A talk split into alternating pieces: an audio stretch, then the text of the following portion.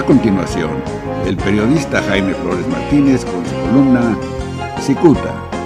Cicuta, la verdad, aunque duela. Este miércoles en Cicuta, Chiquero. Autodefinida más púlcara que la Madre Teresa de Calcuta, la exsecretaria de Bienestar Social de Baja California, Cintia Giselle García Sobranes, finalmente reventó su versión sobre su separación del gabinete del gobernador de Baja California, el morenista Jaime Bonilla Valdés. En una larguísima carta dirigida a los bajacalifornianos, la señora Cintia se asume como limpia, íntegra, honesta y sencilla que ha dedicado su vida al bienestar de los bajacalifornianos. Cintia Giselle le pide a los medios de comunicación que publicaron señalamientos en su contra que se publique íntegra su carta aclaratoria, que más bien parece un escaparate para ubicar a un culpable A y para brindarse autoelogios.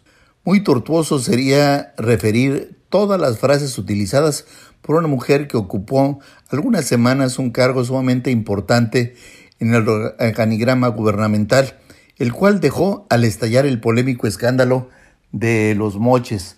Mientras circulaban conversaciones de esta señora con el subsecretario, donde referían temas de varios millones de pesos, trascendió que ella estaba ya en coma y más tarde su hija anunció su voluntad de renunciar.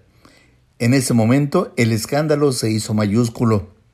Con su renuncia nadie tiene claro cómo alguien puede tomar una decisión de ese tipo estando en coma.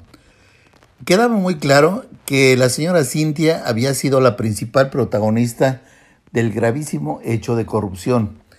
En medio de la emergencia sanitaria del COVID-19, esta mujer decidió subir su texto a Facebook el pasado viernes, donde acusó al delegado federal Alejandro Ruiz Uribe de haber orquestado toda la campaña mediática para desprestigiarla, pues ella asegura que al principio de su administración, Ruiz Uribe le pidió espacios laborales en la Secretaría de Bienestar, pero ella, dice, se negó.